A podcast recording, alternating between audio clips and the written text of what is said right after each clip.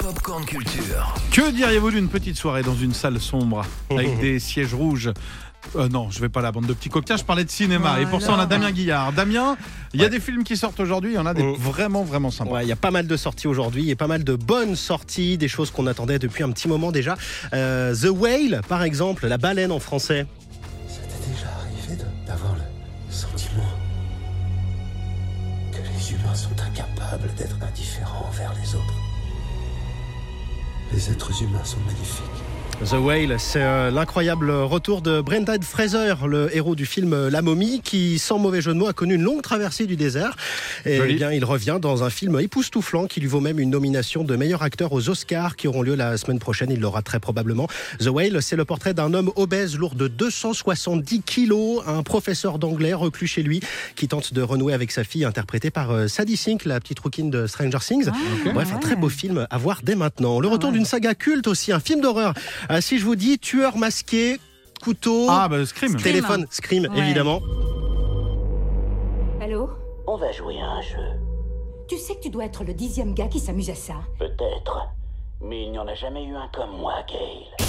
Scream, le sixième opus, revient aujourd'hui, 25 ans après le premier film, avec le retour de Courtney Cox et l'arrivée de- dans la franchise de Jenna Ortega, qu'on a vu dans la série euh, Mercredi Wednesday.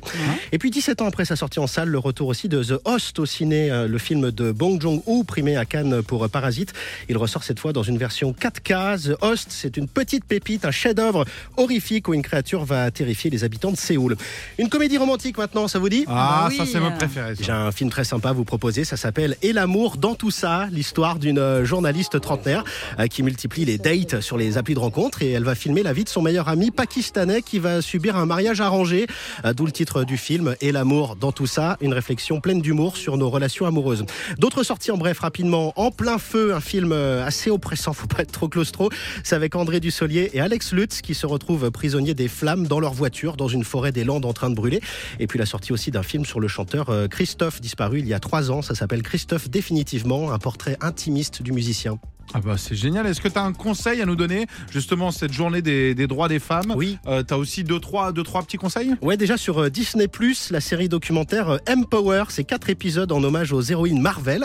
Euh, sur euh, Arte ce soir aussi, portrait de femme de Jeanne Campion avec une très jeune Nicole Kidman, je vous le conseille, qui rêve de voyager partout dans le monde dans les années 1850. Et puis sur France 2, dès ce soir, Les Siffleurs avec euh, Nadia Fares et Charles Berling, un polar sur la disparition d'une étudiante qui dénonce le harcèlement de rue, un téléfilm suivi du documentaire Meuf de la Cité. Merci beaucoup. Il est 16h45. On se retrouve dans 15 minutes pour un flash. Et là, montez le son. Montez le son, Europe Ah, il 2. est Le meilleur son, c'est celui de Charlie J'adore. Winston avec Ouais. Exit. Retrouvez toute l'actu gaming, ciné et musique avec Cédric Lecor de 16h à 20h sur Europe 2.